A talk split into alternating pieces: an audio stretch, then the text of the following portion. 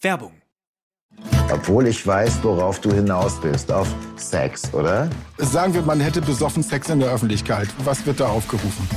Das 17. Bundesland. Der Mallorca-Podcast mit Ingo Wohlfeil und Stefan Netzeband. Wie fühlt sich der Ballermann an in der neuen Saison? Was kosten aktuell Flüge und Hotels? Welche Promis sind auf der Insel und welche Stars in Bierkönig oder Megapark? Mit das 17. Bundesland bist du immer auf dem Laufenden. Jeden Donnerstag, wo es gute Podcasts gibt. Werbung Ende. Das Bild News Update. Es ist Freitag, der 30. September und das sind die Bild-Top-Meldungen. Blitzanalyse, so viel Verzweiflung steckt in Putins Rede. Corona und Grippewellen befürchtet, wer in diesem Herbst beide Impfungen braucht. Was den Formel 1-Teams jetzt droht, Betrugsvorwürfe gegen Red Bull und Aston Martin. Blitzanalyse, so viel Verzweiflung steckt in Putins Rede. Es war ein Gähn-Vortrag im Stile eines größenwahnsinnigen Geschichtslehrers. Kreml-Kriegstreiber Wladimir Putin hetzte gegen den Westen, sang Loblieder auf die russische Kultur und versuchte, die illegale Annexion der ukrainischen Regionen als historischen, epochalen Erfolg für Russland zu verkaufen. Der Westen wolle Russland vernichten und die russische Kultur verbieten. Die Ukraine nur ein Handlanger der NATO. Die Amerikaner hielten die Welt seit Jahrzehnten im Würgegriff. Und Russland sei ein friedliches Land, das lediglich seine eigene Bevölkerung in der Ukraine verteidige. Kurzum, Putins übliche Hetze, die in Russland täglich im Staatstv läuft, um die Kriegsverbrechen der eigenen Armee gegen die ukrainische Bevölkerung zu vertuschen. Doch die Themen, über die ganz Russland spricht, verschwieg Putin die desaströse Lage an der Front, die massenhaften Probleme mit der Mobilmachung, die internationale Isolation und auch der wirtschaftliche Einbruch. Nach seiner Propagandarede wurden dann die besetzten ukrainischen Regionen in die russische Föderation aufgenommen. Ukraine beantragt NATO-Mitgliedschaft. Die Ukraine beantragt die NATO-Mitgliedschaft. Das sagte Präsident Volodymyr Zelensky in einer Videoansprache. Bei dem Antrag soll es sich um einen beschleunigten Beitritt handeln. Zelensky sagte bei Telegram, sein Land habe sich bereits de facto auf den Weg in Richtung NATO gemacht.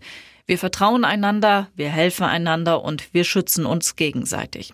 Jetzt wolle die Ukraine dem Staatenbündnis noch de jour beitreten. NATO-Chef Jens Stoltenberg äußerte sich am Abend zur russischen Annexion der ukrainischen Gebiete im Osten und zur beantragten NATO-Mitgliedschaft der Ukraine.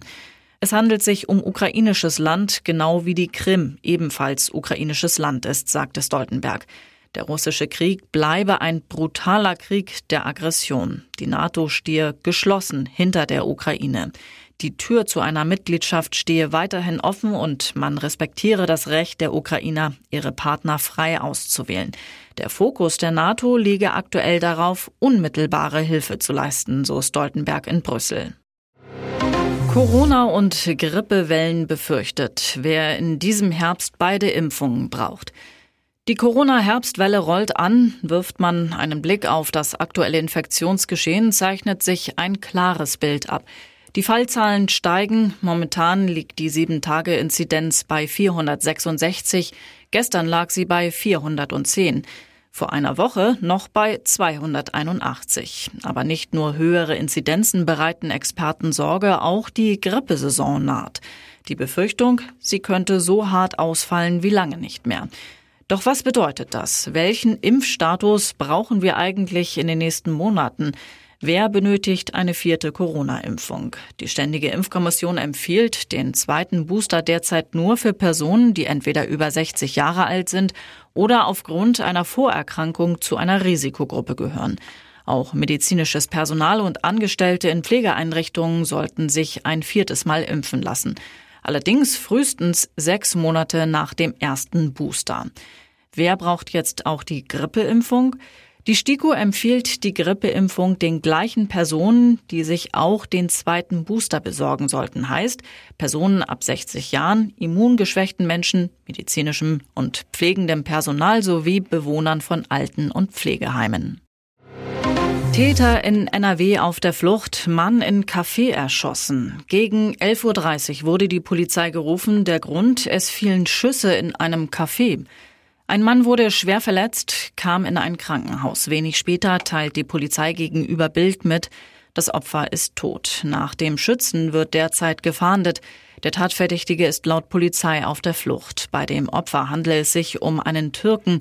Nähere Details zu den Hintergründen der Tat sind noch unbekannt. Einen Rockerbezug gibt es laut Polizei nicht. Die Ermittlungen würden eher in Richtung einer privaten Auseinandersetzung gehen. Die Ermittler sicherten in dem Café Spuren, untersuchten auch einen davor geparkten Mietwagen. Was den Formel-1-Teams jetzt droht, Betrugsvorwürfe gegen Red Bull und Aston Martin.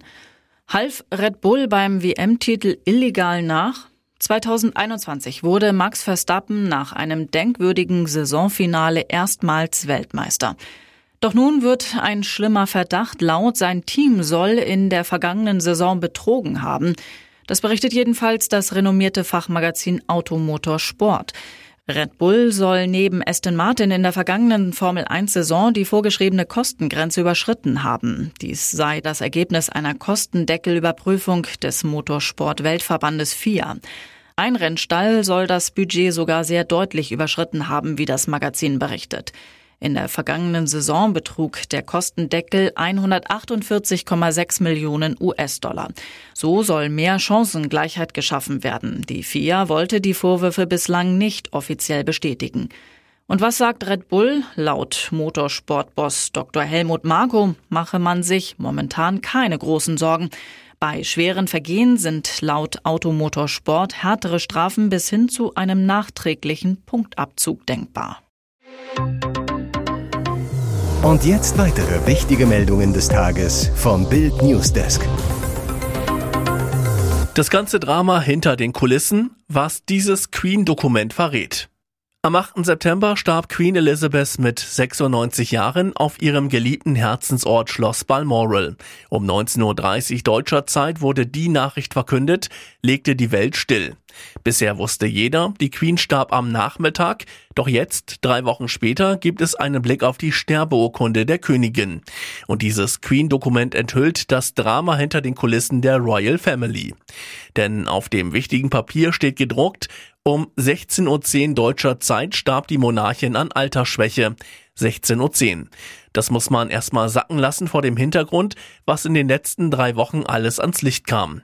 Bei dieser Uhrzeit schwingt so viel mit. Die letzten Stunden im Leben der Rekordmonarchin waren ein Wettlauf mit der Zeit, den nur zwei ihrer Kinder gewannen, um sich von der Queen noch verabschieden zu können. Nur Charles und Prinzessin Anne, die die letzten 24 Stunden im Leben der Queen an Mamas Seite war, konnten noch Lebewohl sagen. Das ganze Drama um den Queen-Abschied lesen Sie auf Bild.de. Sie tötete Emma mit mehreren Stichen in den Hals. 13 Jahre Haft für Horrormutter. 13 Jahre muss Horrormutter Larissa H. aus Bottrop wegen Mordes an ihrer eigenen Tochter Emma in Haft. Mit gesenktem Kopf nahm sie das Urteil des Essener Landgerichts entgegen, wippte mit dem Oberkörper dauernd hin und her, als Richter Jörg Schmidt am Freitag die Strafe begründete. Wir haben es mit einem Verfahren zu tun, bei dem es schwer ist, Worte zu finden, begann der Vorsitzende Richter seine Urteilsbegründung. Zu schrecklich waren auch für die Juristen die Details des Verbrechens. Hintergrund war laut Urteil ein Scheidungs- und Sorgerechtsstreit. Es gebe sogar Anhaltspunkte dafür, dass sich die Angeklagte an ihrem getrennt von ihr lebenden Ehemann rächen wollte. Das könne aber nicht sicher festgestellt werden. Emma wurde nur sechs Jahre alt. Mit dem Urteil blieb die Kammer aber über der von der Staatsanwaltschaft geforderten Strafe von elf Jahren. Ihr hört das Bild News Update mit weiteren Meldungen des Tages. Das alles ändert sich im Oktober. Ab morgen stehen viele wichtige Neuerungen an. Einige Änderungen sind für viele Deutsche ärgerlich, doch es gibt in Zeiten der Teuerkrise auch gute Nachrichten. Der Mindestlohn macht einen kräftigen Sprung nach oben und Minijobber können mehr verdienen. Bundesweit gelten vom 1. Oktober bis zum 7. April zudem neue Corona-Regeln. Im öffentlichen Personenfernverkehr gilt eine FFP2-Maskenpflicht. Für den Zutritt zu Krankenhäusern und Pflegeeinrichtungen gilt ebenfalls eine FFP2-Maskenpflicht und eine Testnachweispflicht. Für Patienten sowie Besucher von Arztpraxen, Dialyseeinrichtungen und weiteren Einrichtungen des Gesundheitswesens ist das Tragen einer FFP2-Maske auch verpflichtend. Im Flugzeug fällt die Maskenpflicht dagegen weg. Die Länder können weitere Regeln erlassen, um auf diese Weise die Funktionsfähigkeit von Gesundheitssystemen und kritischer Infrastruktur zu gewährleisten. Außerdem wird der Impfstatus neu geregelt. Wer dreimal einzeln geimpft ist, gilt ab morgen als rechtlich vollständig geimpft. Ausnahmen gelten bei durchgemachter Infektion mit dem Coronavirus. Skandalhistorie am Ballermann. Der unaufhaltsame Absturz von Melanie Müller. Deutschland empört sich über Melanie Müller und ihren Hitlergrußskandal. Auf Mallorca schüttelt man darüber resigniert den Kopf. Szenekenner und Wegbegleiter befürchten schon lange, dass Melanie ihre Karriere gegen die Wand fährt, berichtet Inselreporter Ingo Wohlfeil. Zu lang sei die Liste mit Exzessen, Fehltritten und Rauschzuständen. Im Podcast Das 17. Bundesland berichtet Wohlfeil, die Ballermann-Sängerin habe zuletzt sich selbst und zwei Freunde in der Sauna dabei gefilmt, wie sie weißes Pulver durch die Nase inhalierten. Bei Auftritten und TV-Dreharbeiten greife Müller oft schon vormittags zur Flasche. Und erst im Frühsommer habe die Sechsin großspurige Restaurantpläne auf Mallorca wegen mangelnder Finanzierung wieder einkassieren müssen. Ich glaube gar nicht, dass Melanie die politische Dimension ihrer Auftritte klar war. Ihr scheint einfach das ganze Leben zu entgleiten, resümiert Wohlfeil. Klar sei, als Ballermann-Star mehrfach den Hitlergruß zu zeigen, das komme einem Karriereende gleich. Abgefangene Russentelefonate von der Front. Mama, dieser Krieg war die dümmste Entscheidung. Eigentlich ist es den russischen Soldaten verboten, von der Front in der Ukraine aus mit ihren Familien zu telefonieren. Einige von ihnen widersetzen sich aber offenbar dem Befehl. Aus den Schützengräben, Unterständen oder besetzten Häusern in der Gegend rund um Butscha riefen sie ihre Familien oder Freunde an. Aber nicht nur ihre Angehörigen haben bei den Telefonaten mitgehört, auch die ukrainische Regierung. Die New York Times hat die Aufzeichnungen der Anrufe jetzt veröffentlicht. Die Schilderungen der russischen Soldaten am Telefon geben brutale Einblicke in den Kriegsalltag der Russen. Die Ermordung von Zivilisten, Plünderungen und die russischen Misserfolge auf dem Schlachtfeld. Immer wieder herauszuhören, die vermeintliche Unwissenheit der russischen Soldaten. Man habe ihnen nicht gesagt, dass sie in den Krieg ziehen, beklagen einige Soldaten. Außerdem beklagen sie strategische Fehler und schlechte Ausrüstung. Schockierend, in den Telefonaten sind immer wieder auch Geständnisse und sogar Prahlereien über Plünderungen von Häusern und Geschäften zu hören. Auch über Kriegsverbrechen sprechen die Soldaten offen.